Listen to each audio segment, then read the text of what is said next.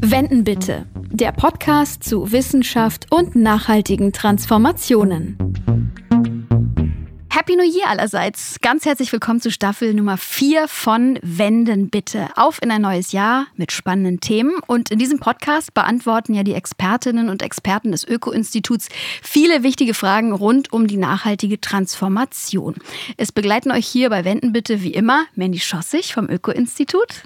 Und Nadine Kreuzer, die habt ihr eben gehört, äh, Moderatorin und Journalistin. Ich freue mich, Nadine, ich dass du auch. da bist. Jedes Jahr bearbeiten ja meine Kolleginnen und Kollegen in den wissenschaftlichen Bereichen hunderte Projekte zu ganz verschiedenen Themen, Ressourcenwende, Digitalisierung, Energie- und Klimapolitik, aber auch Kerntechnik, nachhaltiges Wirtschaften, Landwende und Mobilitätswende stehen auf dem Zettel.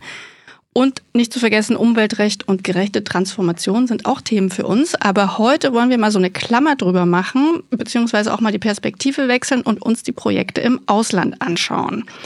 Und wir haben direkt mal einen Überblick für euch, worum es heute geht. Ob Klimakrise, Plastikmüll oder Schutz der Biodiversität, all diese Probleme kann Deutschland nicht alleine lösen. Vielmehr braucht es die internationale Zusammenarbeit beim Klima-, Umwelt- und Ressourcenschutz. Viele Akteure fordern, dass vor allem Industrienationen wie Deutschland über die Landesgrenzen hinweg aktiv sein müssen. Denn unser Wohlstandsmodell beruht zu einem nicht unerheblichen Teil auf der jahrzehntelangen Nutzung und Übernutzung von Ressourcen, was sich nun in den zahlreichen globalen Umweltkrisen äußert. Bei der Entwicklungshilfe ist Deutschland nach Angaben der OECD der zweitgrößte Geldgeber. Diese Gelder werden, neben Themen wie Armutsreduzierung und Gesundheitsschutz, auch zunehmend für Umweltthemen und Kooperationen verwendet. Doch die klassische Entwicklungshilfe steht auch in der Kritik. Zu oft würden den Partnerländern fertige Konzepte aufgedrückt. Zu selten würden die eigentlichen Anliegen der Menschen in Entwicklungs- und Schwellenländern in den Blick genommen. Wie soll man also in diesem Spannungsfeld sinn- und wirkungsvoll agieren? Machen internationale Kooperationen im Umweltbereich überhaupt Sinn? Wie kann eine Zusammenarbeit gestaltet werden, um die nachhaltige Entwicklung global voranzubringen? Ja, und diese Fragen beantwortet uns heute Andreas Mahnhardt. Er ist Geograf und Senior Researcher im Bereich Produkte und Stoffströme im Freiburger Standort des Öko-Instituts. Andreas hat schon an zahlreichen Projekten in Afrika und im asiatischen Raum gearbeitet und ist seit 2005 schon dabei. Hallo Andreas. Hallo, grüß euch. Ja, hallo Andreas, auch von meiner Seite. Rohstoffe und Kreislaufwirtschaft interessieren dich ja schon sehr lange. Du hast zwei Jahre in Indonesien gelebt und sprichst sogar Indonesisch. Kann jetzt auch nicht jeder von sich behaupten. Was heißt denn mal gleich zu Beginn frohes neues Jahr auf Indonesisch? Selamat Tahun Baru ähm, ist das frohe Neujahr oder das gute Neujahr auf Indonesisch. Ja, und das ist einige Zeit her, aber ein bisschen geht immer noch. Ein bisschen geht immer noch. Bist du durch diese zwei Jahre in Indonesien dann auch zur internationalen Zusammenarbeit gekommen? Ja und nein. Also das Interesse für so internationale Themen war bei mir schon viel früher da. Also ich war auch so ein Kind, das schon immer viel in Karten geschaut hat und sich überlegt haben, wie sieht eigentlich die Welt woanders aus. Und das Interesse hat mich dann auch im Studium begleitet. Ich habe dann Geografie studiert, wo es ihr letztendlich darum geht, warum sieht die Welt so aus, wie sie aussieht, naturräumlich, aber auch wie sie der Menschen macht. Und letztendlich hat mich das dann auch zu solchen Themen geführt. Zuerst die Station über Indonesien, nicht mit dem Öko-Institut, aber danach beim Öko-Institut waren mir dann diese Themen Rohstoffe, Recycling, Kreislaufwirtschaft genau deswegen ein Anliegen, weil sie eigentlich so einen räumlichen Bezug haben und letztendlich immer auch die Frage geht, warum ähm, die Ströme so laufen, wie sie laufen. Mhm. Kannst du für uns zu Beginn nochmal klarstellen, was ist der Unterschied zwischen der Projektarbeit, wie ihr sie macht, und klassischer Entwicklungsarbeit? Naja, die klassische Entwicklungszusammenarbeit kommt ja so ein bisschen dem Gedanken der nachholenden Entwicklung. Da gibt es die Industrieländer und die stützen dann arme Länder bei der nachholenden Entwicklung, Industrialisierung, Armutsreduzierung. Ähm, der Gedanke ist natürlich teilweise heute auch in Entwicklungszusammenarbeit überholt. Also man ist ja durchaus auch moderner geworden, dass man sagt, es geht um eine Kooperation auf Augenhöhe. Wir kommen natürlich aus dem Umweltbereich und sagen, äh, genauso wie andere Länder von uns lernen können, können wir auch von denen lernen. Also wir versuchen uns da so ein bisschen von dieser nachholenden Entwicklung als Hauptziel abzugrenzen. Es geht darum, Probleme, die ja in ähnlicher Weise auf der ganzen Welt auftreten, Lösungen zu entwickeln und auch über den Tellerrand zu schauen, was funktioniert woanders, was funktioniert bei uns und vielleicht auch nicht und wie können wir voneinander lernen. Jetzt hat es ja am Öko-Institut schon sehr früh internationale Auftraggeber gegeben und auch internationale Projekte. Ähm, was können wir uns da vorstellen? Was waren das damals so für Projekte und welche Auftraggeber gab es da überhaupt? Also für mich persönlich ging das eigentlich 2008 los. Wir haben uns davor schon mit Elektroschrott, wie wird er verarbeitet, recycelt, welche Gefahren birgt er, beschäftigt in Deutschland, in Europa. Und dann kam eine Anfrage vom Umweltprogramm der Vereinten Nationen. Damals waren diese Berichte, Deutschland, Europa exportiere Elektroschrott in afrikanische Länder relativ neu. Und da kam eine Anfrage, ob wir in einem Team mitmachen könnten, diese Frage, warum passiert der Handel? Was passiert da eigentlich? Was sind die Treiber? Und was passiert vor Ort? Dem wir nachgehen können. Und so sind wir so ein bisschen hoppla hopp in so ein Thema reingerutscht und haben aber über dieses Projekt, das sehr gut aufgestellt war mit Partnern in Westafrika, wo wir auch in Europa untersucht haben, warum gehen die Geräte überhaupt raus ähm, und was passiert mit ihnen, wenn sie ankommen, sind wir so eine Kooperation reingerutscht, die dann sehr befruchtend war und wo wir dann letztendlich auch weitergemacht haben. Wir haben jetzt ähm, über Auftraggeber gesprochen. Was heißt das nochmal genau? Welche Art können Auftraggeber eigentlich sein? Viele Geber sind Geber der Entwicklungszusammenarbeit. Also letztendlich die sogenannte ODA, die Official Development Assistance, wo letztendlich Gelder bereitgestellt werden für die Kooperation. Die werden zunehmend, weil die Nachfrage auch Partnerländer danach besteht, im Umweltbereich investiert, wo man sagt, naja, so die klassischen Themen der nachholenden Industrialisierung sind aktuell nicht sehr nachgefragt. Es geht eher darum, wie man vielleicht Probleme, die damit einhergehen, in den Griff bekommt. Und damit sind natürlich viele Geber aus diesem Bereich, aber nicht nur. Es gibt auch andere Kooperationen, die explizit aus dem Umweltbereich kommen, zunehmend auch Anfragen aus den Ländern nach spezifischer thematischer Unterstützung oder Kooperation. Und hat sich das dann über die Zeit verändert, die Art der Projekte? Ähm, ist das heute anders, so der Projekttyp als 2008?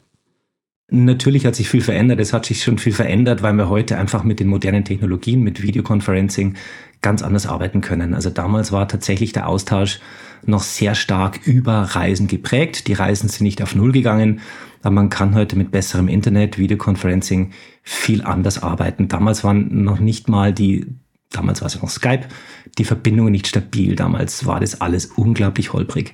Also letztendlich in der tagtäglichen Zusammenarbeit gibt es heute einen Austausch, dass man sich einmal halt anruft, ähm, dass man eher arbeitet wie ein Team in einer anderen Stadt in Deutschland und gar nicht mehr merkt, dass hier Kontinente und Meere dazwischen liegen.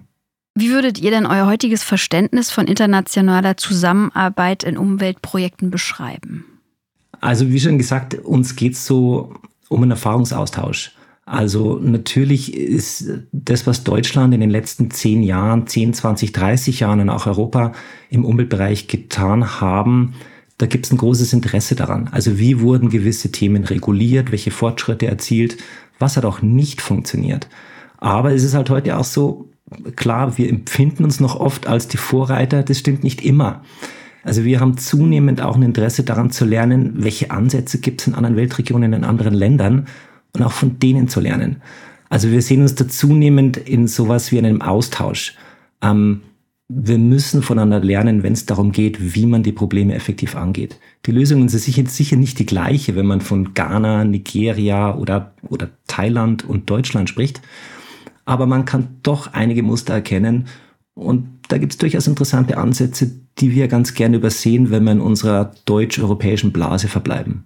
Und wie sieht das dann konkret aus? Also wenn du sagst, Lernen und Austausch sind ganz wichtig, welche Formen haben dann äh, diese Zusammenarbeit oder diese Projekte? Also man muss sagen, wir haben natürlich in solchen Kooperationen eine andere Rolle, als wir sie in Deutschland haben. In Deutschland sind wir ein zivilgesellschaftliches Institut, das letztendlich sich mit an der Debatte beteiligt. Wenn wir in einen anderen Kontinent gehen, dann können wir eigentlich Wissen und Methoden bereitstellen Allerdings die politische Debatte, die müssen wir den Aktoren überlassen. Also was macht man aus dem Wissen? Da können wir vielleicht höchstens sagen, naja, in Deutschland lief das so und so oder läuft so und so oder in Europa haben wir die Schlüsse daraus gezogen. Aber wir sind nicht tief genug in den Gesellschaften verankert dort, dass wir diesen Schritt in anderen Ländern machen. Also wir haben eine andere Rolle und deswegen ist für uns auch ganz wichtig, dass wir immer mit guten Partnern arbeiten. Also dass diesen Schritt der Interpretation, der Schlussfolgerungen, was kann man erreichen, mit welchen Mitteln, was ist angemessen in einem Land, dass wir den nicht gehen, sondern zusammen mit Partnern arbeiten und die Partner den vertreten. Kannst du das ein bisschen konkreter machen, wenn man so von anderen Akteuren spricht, die da auch mit ins Spiel kommen? Vielleicht mal wirklich so, holen wir die noch mit ins Boot und diese Organisation oder die Regierung oder wie können wir uns das vorstellen? Wer gehört so optimalerweise dazu, um zu einem guten Ergebnis zu kommen? Also uns liegt es einfach, ist einfach sehr wichtig, dass wir mit Partnern arbeiten, die so ein bisschen einen ähnlichen Hintergrund haben wie wir, die unabhängig arbeiten, wissenschaftlich arbeiten, werteorientiert arbeiten. Also wir suchen uns gerne Organisationen, die man vielleicht im weiteren Sinne so als die natürlichen Pendants des Öko-Instituts bezeichnen könnte. Die gibt's in den allermeisten Ländern.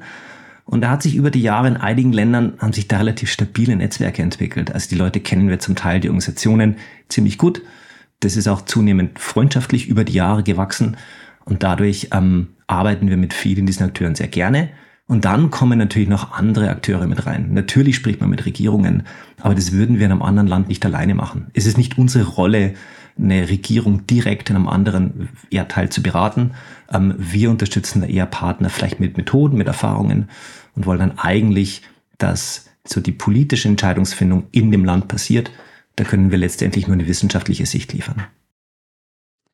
Äh, ich würde gerne noch mal ein bisschen auf die Themen schauen und Projektländer. Also bei uns ist ja das Thema Emissionsminderung und Klimaschutz immer ganz oben auf der Agenda. Wie sieht es denn in Ländern aus, mit denen wir kooperieren? Was brennt denen unter den Nägeln? Also Klimaschutz ist unbestritten natürlich ein riesiges Thema. Und ähm, das sollte man überhaupt nicht kleinreden. Und in den internationalen Kooperationen spielt es natürlich auch eine sehr große Rolle. Es gibt dennoch, und das beobachten wir sehr häufig, eine andere Perspektive vor Ort ähm, Gerade in so Schwellenländern mit Megacities gibt es unmittelbar spürbare Umweltprobleme, Luftverschmutzung, Wasserverschmutzung, Abfall, Schadstoffe, das die Leute tagtäglich spüren, wenn sie aus der Tür treten. Und deswegen sind es Themen, die zusätzlich politisch unglaublich relevant sind. Also es gibt immer den Test, kommt man einem Land an und fährt mit dem Taxi in die Stadt und spricht mit den Taxifahrerinnen und Taxifahrern was sind so die wichtigen Themen und da ist fast immer ein Umweltthema dabei. Das ist meistens nicht Klimaschutz, das heißt nicht, dass es nicht wichtig ist, aber es ist vielleicht wie bei uns in den 1980er Jahren, wo der Umweltschutz letztendlich der Umweltschutzgedanke durch die unmittelbar sichtbaren und spürbaren Themen getriggert wurde. Und in der Situation sind eben viele schnell wachsende Schwellenländer. Und ich denke, das muss man in diesen Kooperationen auch berücksichtigen. Später kommt dann sicher auch Klimaschutz in das öffentliche Bewusstsein, wenn man sieht, Umweltschutz hat Vorteile. Ist es teilweise auch herausfordernd, wenn man merkt, ähm, jedes Land hat seine unterschiedlichen Ziele? Klar, du sagst, ähm, Umweltschutz ist immer ganz wichtig, aber jedes Land hat da einen anderen Fokus. Ne? Also muss man dann immer wieder umdenken und gucken, bei denen ist es so, bei den anderen so? Also natürlich muss man den Leuten zuhören. Ich finde es aber unglaublich nachvollziehbar, dass Leute, die jeden Tag eine Luft atmen, die zum Schneiden ist, das erstmal für sich als das wichtigere Problem identifizieren. Das ist das, was ihre Gesundheit unmittelbar bedroht. Da ist der Klimawandel vergleichsweise abstrakt. Natürlich ist er real, aber letztendlich ist klar, dass sich Politik auch nach den Bedürfnissen der Menschen richten muss. Und das ist in vielen Ländern nun mal, vielen Schwellenländern, sehr unmittelbare Bedrohungen, die aus Luftverschmutzung, Wasserverschmutzung, schlechtem Abfallmanagement resultieren. Und äh, du hast ja schon auf die unterschiedlichen Rollen hingewiesen, auf die unterschiedlichen Ziele, die man auch in Projekten hat. Ähm, was macht denn für dich dann so eine gute Zusammenarbeit aus im Projekt? Also woran machst du das fest, wenn es gut läuft? Also zuerst mal, dass man sehr hohes Vertrauen hat mit den Partnern. Dass man Vertrauen hat, sich nicht gegenseitig auf die Finger gucken muss. Ähm, und dass man letztendlich auch ein gemeinsames Projektziel verfolgt. Also wirklich nicht nur ein Projekt abhakt, damit es abgehakt ist, sondern damit was erreichen will. Ähm, und da spielt neben der Partnerschaft und neben dem Vertrauen auch noch eine Rolle, dass die Geber ähm, da auch gewisse Freiheiten lassen. Also es gibt, ich kann es so sagen, es gibt sehr eng geschnittene Projekte, da hat man so Ticklisten, dann muss hier ein Workshop stattfinden und da ein Bericht abgeliefert werden. Das ist einerseits verständlich, auf der anderen Seite braucht es bei sowas auch eine gewisse Flexibilität. Also man will was erreichen, und man kann in der Planungsphase gar nicht sagen, ob jetzt der Workshop oder der Bericht wirklich das beste Mittel ist. Das erarbeitet man dann in so einer Kooperation viel flexibler. Und da sind Projekte gut, die hier ein bisschen Freiheit lassen. Also die zwar konkrete Ziele vorgeben und konkrete Themenrahmen setzen, aber wo man sich dann tatsächlich mit den Partnern, mit anderen Beteiligten nochmal zusammensetzt und sagt, so, ähm, wir haben alle ein gemeinsames Ziel, wie kommen wir denn dahin? Wie sieht es aus mit kulturellen Unterschieden? Ist das auch ein Problem oder bereichert?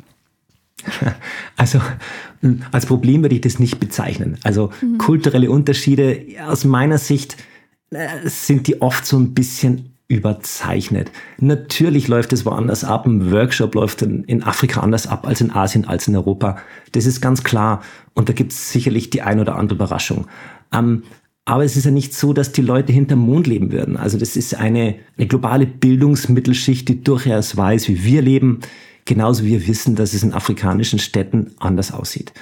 Ähm, also da gibt es schon Verständnis dafür, dass man von, von heute auf morgen nicht alles weiß dass der eine oder andere Fehltritt, den man sich vielleicht erlaubt, der vielleicht auch umgekehrt passiert. Unsere Partner kommen ja auch zu uns nach Deutschland, dass man da durchaus gemeinsam drüber lacht, ist eher bereichernd, würde ich sagen. Also das ist vielleicht eher ein Aspekt, der auch viel Spaß macht, zu sehen, wie was woanders läuft und der, glaube ich, für alle Seiten sehr bereichernd sein kann. Also ich würde es auf keinen Fall als Problem bezeichnen. Du hast ja gerade schon das Reisen angesprochen. Das war ja vor Corona wahrscheinlich noch deutlich intensiver, ähm, hat sich jetzt über Videokonferenzen und so weiter ein bisschen verändert. Ähm, erschwert denn so eine Distanz auch die Zusammenarbeit oder habt ihr da Modi etabliert, ähm, wie das gut laufen kann? Vielleicht kannst du da noch mal so ein bisschen erzählen. Klar, also wenn natürlich Vertrauen und sich gegenseitig kennen wichtig ist, ist auch der persönliche Austausch wichtig.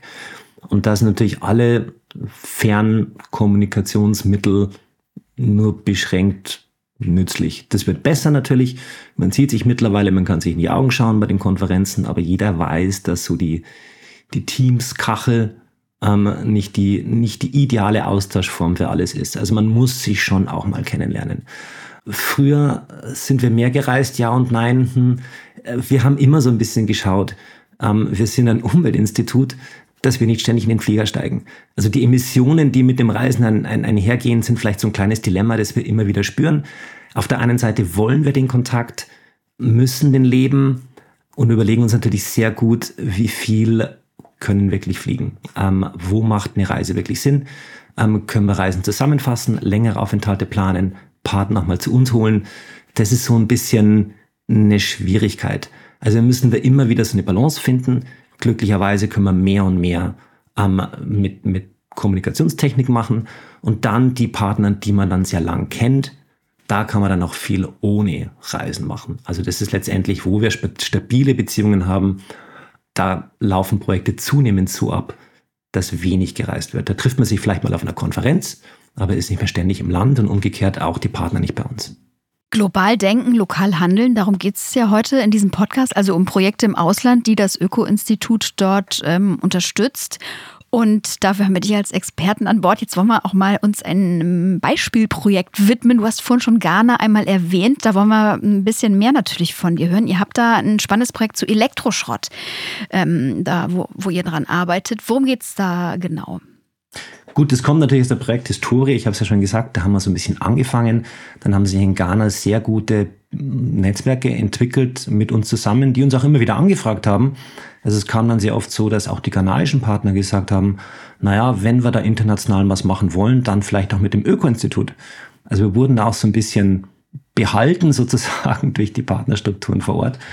Und aktuell haben wir unter anderem ein Projekt, das finanziert wird vom Schweizer Staatssekretariat für Wirtschaft, SECO. Das heißt Sustainable Recycling Industries, SRI, ist ein großes Programm in vielen Ländern, wo wir aber zusammen mit langjährigen Partnern in Ghana zusammen die Koordinierung übernehmen und da eigentlich ähm, sehr vertrauensvoll mit den dortigen Behörden, mit dem Ministerium, aber auch mit der Schweizer Seite immer wieder so halbjährlich festlegen, wo sind Schwerpunkte, was wollen wir machen, welche Ziele wollen wir erreichen. Und das ist ein Projekt, das läuft, weil wir da eben eine hohe Flexibilität haben, ein sehr gutes Netzwerk, sehr hohen Vertrauensvorschuss. Auch für mich persönlich ein unglaubliches Highlight, was mich erst recht motiviert, hier alles zu geben. Bevor wir da nochmal ins Detail gehen und du uns erzählst, was ihr da genau macht, vielleicht kannst du ganz kurz uns nochmal ähm, ein paar Sätze zu Elektroschrott und Ghana erzählen, denn du weißt ja, was da abgeht. Man liest das als Schlagzeilen dann oft in den Zeitungen und denkt, oh Gott, oh Gott. Ähm, aber vielleicht kannst du nochmal hier ein bisschen mehr aus dem Nähkästchen plaudern, um auch die Situation zu verdeutlichen. Also damals vor ungefähr 10, 15 Jahren war tatsächlich dieser illegale Handel, also der Export von Elektroschrott oder von Geräten, die eigentlich kaum mehr funktionsfähig waren, aus dem Augen, aus dem Sinn. Vielleicht kann es da nochmal jemand zweit verwerten, reparieren, in die Nutzung bringen. Der war relativ groß. Ähm, es gibt keine genauen Zahlen, der ist tatsächlich zurückgegangen in unserer Wahrnehmung. Aber es ist immer noch so, dass, und das ist nicht nur Ghana-typisch, ähm, der Konsum verändert sich. Und die Leute wollen diese Geräte, brauchen diese Geräte, ob es Kühlschränke sind oder, oder Handys oder Computer. Und damit verändert sich natürlich ein Abfallstrom in der Gesellschaft, die diese Geräte vorher nicht in Massen hatte. Und da stellt sich die Frage, wie geht man damit um und wie sieht man zu, dass die Probleme in der Entsorgung eben möglichst minimiert werden. Dann muss man natürlich diese Handelsfragen in den Griff bekommen, aber darüber hinaus braucht es auch Rücknahmesysteme, Recyclingsysteme, Wiederverwertungssysteme. Und da sind wir eben mit ghanaischen Partnern dabei, die Schritt für Schritt auch zu pilotieren, also nicht nur Studien zu machen, auch mal zu testen. Wie bekommt man denn sowas etabliert? Das ist relativ interessant und es führt auch zu ganz interessanten Experimenten, wo man dann auch in andere Bereiche reinkommt. Zum Beispiel, was macht man mit Autoreifen? Autoreifen wurden in Ghana bis vor einigen Jahren offen verbrannt am Straßenrand. Und nebendran stand ein Zementwerk, das hat Tag für Tag Kohle gefeuert.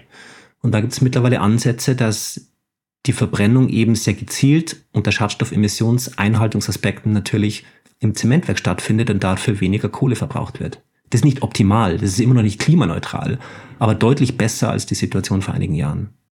Und gibt es konkrete Ziele im Projekt oder geht ihr schrittweise vor, wie du es eben erzählt hast, und definiert immer neu, was ihr euch vornehmen wollt? Kannst du es nochmal ein bisschen genauer erklären? Es gibt einen groben Rahmen. Es geht natürlich darum, irgendwie die Probleme im Abfallbereich von Elektroschrott, aber auch von anderen Schrotten anzugehen. Aber da gibt es so einen Steuerungskreis, der besteht aus dem Ministerium, der Umweltbehörde und der Schweizer Seite. Und der tagt mit uns zusammen, alle sechs Monate ungefähr, je nach Terminfindung. Und da werden, wird immer wieder das nachjustiert. Was soll genau gemacht werden? Wir berichten natürlich, was wurde erreicht, wo läuft es auch mal nicht so gut. Und dann ist dieser Steuerungskreis dazu da, uns sozusagen die Richtung vorzugeben.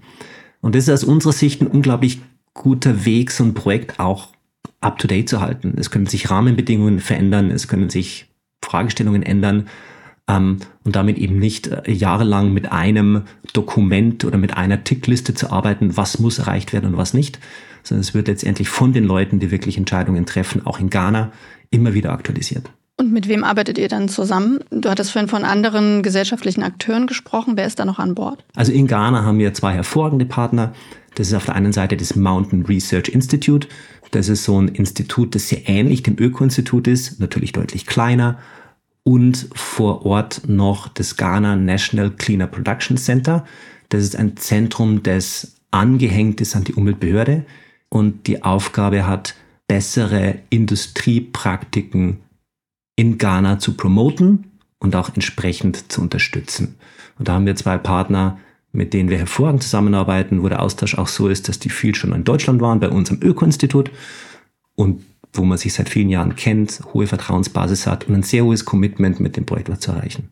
Also ich habe so verstanden, dass ihr euch um das Batterierecycling in Ghana kümmert und dort auch eine Machbarkeitsstudie gemacht habt, oder? Also konzentriert ihr euch gerade nur auf Batterien, also Elektroschrott, E-Waste oder mit was beschäftigst du dich da im Rahmen dieses Projektes genau? Ja, die Batterien kommen natürlich immer wieder rein, wenn man sich einfach mal anschaut, was sind eigentlich die größten Probleme. Und es kommt auch durch die Akteure vor Ort. Also es ist dann doch ein Unterschied, ob man Batterien recycelt oder vielleicht einen alten Computer, wo natürlich auch Batterien drin sind. Aber dann stellt man fest, dass eigentlich aus dem Batterierecycling und vor allem bei den Bleisäurebatterien, die gar nicht so im Elektroschrott sind, aber in den Starterbatterien von Autos oder bei Solaranlagen, bei älteren Solaranlagen, dass die vor Ort mit Abstand das größte Verschmutzungsproblem sind. Also wenn man wirklich mal quantifiziert, wo ist die Gesundheit der Leute am stärksten beeinträchtigt, dann kommt man eben auf die Batterien. Und das hat dazu geführt, dass wir in diesen Projekten immer mal wieder, immer häufiger zu diesem Batteriethema arbeiten, weil es einfach ein unglaublich relevantes Problem gerade im städtischen Umfeld von Schwellenländern ist. Das ist ja auch so ein Thema, mit dem wir am Anfang dieser internationalen Zusammenarbeit ähm, sehr stark waren. Also wir hatten dann ein Spendenprojekt, erinnere ich mich, 2015 war das dann schon. Da ging es um auch das Recycling von ähm, Bleibatterien, wenn ich mich richtig erinnere, in afrikanischen Ländern. Vielleicht kannst du da noch mal so ein bisschen erzählen, wie das alles losging und was du so gesehen hast. Ja, wir haben da eigentlich mit verschiedenen afrikanischen Partnern, die wir schon kannten, sind wir in Gesprächen draufgekommen, dass das Problem eigentlich keine Einzelfälle sind. Dass es, in diesem Fall ist es übrigens nicht der informelle Sektor, es sind Industrieanlagen. Also wirklich Investitionen in den Ländern, die das Ziel haben, hier die Metalle zurückzuholen, vor allem das Blei zurückzuholen und die oftmals unter Standard arbeiten und extreme Verschmutzungen verursachen. Und wir hatten im Dialog mit verschiedenen Partnern in verschiedenen Ländern ähm, mal die Hypothese in den Raum gestellt, das sind keine Einzelfälle, das ist ein systemisches Problem. In vielen afrikanischen Ländern und eigentlich auch über Afrika hinaus ist es eine Praktik, die ein System hat. Und dann haben wir eben, und da bin ich immer noch den Spendern sehr dankbar und Spenderinnen, Mittel zur Verfügung gestellt, das mal mit diesen Partnern zu untersuchen. Das war eigentlich ein relativ kleines Projekt, aber dann hatten wir mal die Möglichkeit, ähm, mit verschiedenen Partnern zusammen in verschiedenen Ländern ähm, mal einen näheren Blick drauf zu werfen. Und in der Tat war es tatsächlich so, dass die Probleme in den meisten Ländern sehr ähnlich waren. Und das war so ein bisschen ein Weckruf. Wir haben da eine kleine Broschüre veröffentlicht, die haben wir auch ein bisschen reißerisch The Deadly Business genannt, weil wir gesagt haben, das ist ein Recycling-Sektor, wo das Menschenleben, das Menschenleben im Zweifelsfall nicht sehr viel zählt. Und hat sich dann was verändert im Nachgang? Was würdest du sagen, wenn du so zurück überlegst? Ja und nein. Also auf der einen Seite ist das Thema viel breiter mittlerweile in Diskussion. Es gibt sogar eine UN-Resolution ähm, von vor einigen Jahren, die alle UN-Staaten, Mitgliedstaaten, was ja eigentlich alle sind, aufruft, das Thema wirklich ernst zu nehmen und Bleisäurebatterierecycling wirklich prioritär zu regulieren. Das ist ein Riesenfortschritt. Und viele Länder haben angefangen, was zu, zu tun. Wenn man sich aber die Recyclinganlagen ansieht, und wir schauen uns ab und zu eine an, dann war es noch nicht flächendeckend durchschlagend. Also es ist schon viel passiert. Es gibt mittlerweile auch einige Anlagen, die wirklich auch besser sind. Aber das Problem ist noch nicht gelöst. Es ist trotzdem ein lösbares Problem und wir sehen hier eigentlich tatsächlich auch Fortschritte. Vorhin hast du uns ja auch schon kurz erzählt, dass ähm, dieses Projekt oder auch andere, die ihr macht, immer noch zu neuen Dingen führen. Ne? Also ihr werdet dann wieder angesprochen. Vielleicht kannst du noch mal erzählen, wie so ein ganzes Umfeld in diesem internationalen Bereich dann aussieht, wie ihr arbeitet. Vielleicht genau bei dem Batterierecycling ist ganz interessant, dass wir oft wahrgenommen werden als eine Institution, die das ja schon mal gemacht hat. Also ich habe dann auch mit älteren Kolleginnen und Kollegen gesprochen, die haben gesagt, ja, was ihr aus Afrika berichtet, das hatten wir in den 90er und 80er Jahren in Deutschland ganz genauso. Dann haben wir uns mit dem mal zusammengesetzt und es ist wirklich so, dass genau die gleichen Probleme gab es in Deutschland und das können wir auch mit Studien belegen. Und wenn wir das berichten, unseren Partnern in Afrika, schlagen wir natürlich eine Brücke. Was, das war bei euch genauso? Das meinen die oft nicht. Die meinen, in Deutschland sei so hervorragend reguliert gewesen, schon immer. Und dann hat man natürlich eine ganz andere Partnerschaft, wenn man sagt, also ihr habt vielleicht die Entwicklung später, aber die ist ganz vergleichbar. Und wir können vielleicht auch ein bisschen aus dem Nähkästchen plaudern, welche Schritte wirklich zu Verbesserungen geführt haben. Also ich bin dann natürlich auch auf die alten Kolleginnen und Kollegen angewiesen, die wir zum Teil dann telefonisch aus der Rente zurückholen.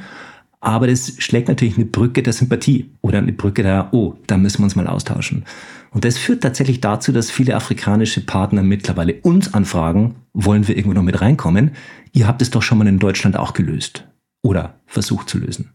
Ähm, Andreas, diese Arbeit, die ihr da leistet, ist ja unglaublich wichtig. Wir kriegen aber eigentlich nicht wirklich was davon mit, viele gar nicht. Jetzt ich, da ich netterweise hier beim Öko-Institut mit Mandy sitzen darf und dich auch mit ausfragen darf, aber ich bin mir sicher, wenn wir jetzt mal durch eine Fußgängerzone gehen, keiner weiß genau, dass ihr dort so wichtige Sachen macht. Vielleicht kannst du uns nochmal genau erklären, was wäre, wenn es zum Beispiel diese Beratungsleistung oder auch diese internationale Projektarbeit nicht gäbe? Was bringt das voran? Warum ist das so wichtig? Die Frage hat mehrere Aspekte. Also warum ist es nicht bekannt? Es ist ein Thema, wo wir nicht werben müssen. Also uns ist wichtig, dass unsere Partner damit mit ihren Themen in der Sichtbarkeit stehen. Wir sind gerne Netzwerkpartner, aber wir brauchen hier keine große Werbetrommel. Das ist vielleicht ein Teil der Antwort. Warum ist es wichtig? Ich finde es unglaublich wichtig, dass wir als Deutschland, als Europa vor der eigenen Haustür kehren. Und daher kommt das Öko-Institut ja auch. Also es geht nicht darum, dass wir jetzt alle unsere Energie in Auslandsprojekte werfen. Nein, also wir müssen bei globalen Umweltproblemen vor der eigenen Haustür kehren. Und wir müssen auch schauen, dass Deutschland und Europa hier vorne mit dabei ist. Also Beispiel Lead by Example ähm, ist ein unglaublich wichtiges Prinzip. Aber die meisten Umweltprobleme sind nicht mehr nur lokal. Also es ist nicht mehr nur vor der eigenen Haustür. Wenn es um Themen wie Rohstoffströme, Abfallströme, Schadstoffe, die oft über den ganzen Planeten reisen, Meeresmüll geht, da kann Deutschland viel tun, muss es viel tun, aber damit alleine kriegen wir die Probleme nicht in den Griff. Und jetzt kann natürlich jeder, jedes Land, jede Gesellschaft selbst vor sich hin wursteln und versuchen, eine Lösung zu finden oder wir tauschen uns aus. Und ich halte den zweiten Teil eigentlich für wesentlich effektiver. Man kann voneinander lernen, was funktioniert und was nicht. Und ähm, das halte ich für unglaublich wichtig. Das sind von gegeneinander lernen, das heißt nicht unbedingt, dass wir die Probleme in anderen Ländern lösen sollen und müssen. Aber der Austausch, auf den zu verzichten, wäre eigentlich fahrlässig. Apropos Lernen, was hast du denn zuletzt gelernt? Also ich, ich würde noch mal gerne wissen, ähm, dieses gegenseitige Lernen, was heißt das für uns? Also was nehmen wir mit aus diesem Projekt? Also ein paar Beispiele. Wir haben ungefähr vor zehn Jahren in Europa sehr stark auf Energieeffizienz in Produkten gearbeitet. Das hieß Energy Using Products Directive, wo es um Mindeststandards für elektrische, elektronische Geräte ging. Die sollten nicht mehr so viel Strom verbrauchen dürfen. Parallel gab es in Ostafrika, vor allem in Kenia, die Bestrebungen, Konsumgüter in die ländliche Haushalte zu bringen. Und die hatten auch Effizienzanforderungen aus einem ganz anderen Grund, damit die Stromnetze nicht überlastet werden. Und dort wurden Fernseher vermarktet, die haben so wenig Strom gebraucht. Das gab es in Deutschland, in Europa gar nicht. Also mit ein paar Watt einen großen Fernseher, ähm, das war unglaublich. Das hat man in Deutschland überhaupt nicht wahrgenommen. Also da hätten wir, glaube ich, auch was von anderen Weltregionen lernen können. Aktuell sprechen wir, wie können wir die Elektromobilität auf die Straße kriegen. Äthiopien nehmen wir wahr als ein Land, das irgendwo weit abgeschlagen liegt. Die haben ein Besteuerungsmodell für Neuwagen, das bei Verbrennern unglaublich hoch ist. Also zwei bis dreifachen des Wagenwerts. Jetzt gibt es eine neue Politik, dass Elektrofahrzeuge bei der Anschaffung steuerbefreit sein sollen. Zugleich relativ günstigen Strompreis. Ich könnte mir vorstellen, dass, wenn die Entwicklung so weitergeht, wir vielleicht die ein oder andere Überraschung erleben. Also durchaus überholt werden bei einigen Themen von anderen Weltregionen.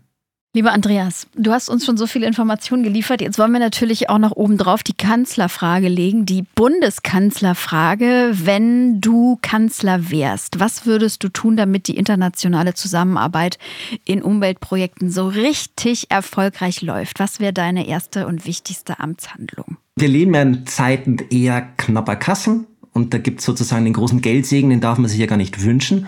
Ähm, aber auch mit gleichbleibenden, auch mit sinkenden Mitteln wäre es unglaublich wichtig, dass ein Austausch gefördert wird. Also nicht unbedingt Geld, um Krisenauslandsprojekte in die Wege zu leiten, sondern den Austausch zwischen Akteuren aus dem Umweltbereich stärken. Ein Austausch kann auch sein, dass die zu uns kommen, für längere Zeit vielleicht auch, in Institutionen, in zivilgesellschaftlichen Gruppen und das Gegeneinander lernen, voneinander lernen, nicht gegeneinander lernen, voneinander lernen stärken. Ja, und wenn äh, wir uns da noch ein bisschen weiter schlau machen wollen nach dem Podcast und unsere Hörerinnen und Hörer, ähm, hast du da Tipps für uns zum Lesen, zum vielleicht eine Reportage schauen oder hast du uns was mitgebracht? Also wir haben ja zu diesem Thema Bleibatterien gesprochen. Damals haben wir Kontakt geschlossen mit einer Frau aus Kenia, die heißt Phyllis Omido. Die hat damals aus eigener Betroffenheit eine Kampagne gegen eine verschmutzende Bleihütte gestartet viele Jahre gekämpft gegen die Verschmutzung. Die Bleihütte wurde letztendlich geschlossen. Sie hat dann ein Buch geschrieben, das gibt's in Deutschland und heißt Mit der Wut einer Mutter von Phyllis Umido. Und sie hat vor kurzem den alternativen Nobelpreis bekommen für Engagement. Eine langjährige Kooperationspartnerin von uns, eine unglaublich beeindruckende Frau. Das Buch kann ich nur empfehlen. Ja, ich habe sie auch kennengelernt. Das war wirklich ein toller Abend, äh, als wir auch am Öko-Institut das Buch vorgestellt haben. Unbedingt lesen. Wir packen es euch in die Shownotes. Dankeschön, Andreas. Was ist bei dir auf der Agenda jetzt als nächstes? Ich muss tatsächlich im Februar nach Ghana. Und tatsächlich, ähm, auch wenn es gar nicht so oft vorkommt, wir werden mit den ghanaischen Kollegen eine systematische Begehung der Batterierecyclinganlagen im Land machen. Also wir werden tatsächlich Tag für Tag industrielle Begehungen machen und Verbesserungspläne für die Akteure erstellen. Wow, damit sind wir eigentlich gut am Ende. Dir alles äh, Gute für dieses Projekt weiter und danke für den Podcast. Ja, lieber Andreas, auch von mir ganz herzlichen Dank und äh, natürlich musst du noch auf äh, Indonesisch verraten, was bis bald heißt. Sampai jumpa lagi. Sampai jumpa lagi. Ja, ich mache das jetzt nicht auch. Doch, du machst das jetzt auch. Na okay, Sampai jumpa lagi. Aber wir sind noch nicht ganz durch, Nadine. Nein, wir wollen ja noch über das nächste Thema sprechen. Da kommt doch noch was. Und zwar ähm, die Energiewende. Das gibt's ja nicht. Die Energiewende, da wollen wir auch ins Detail gehen. Ja, genau. Es ist eigentlich unglaublich, dass wir darüber noch nicht gesprochen haben. Am Öko-Institut sagen wir immer gern, wir haben es eigentlich erfunden.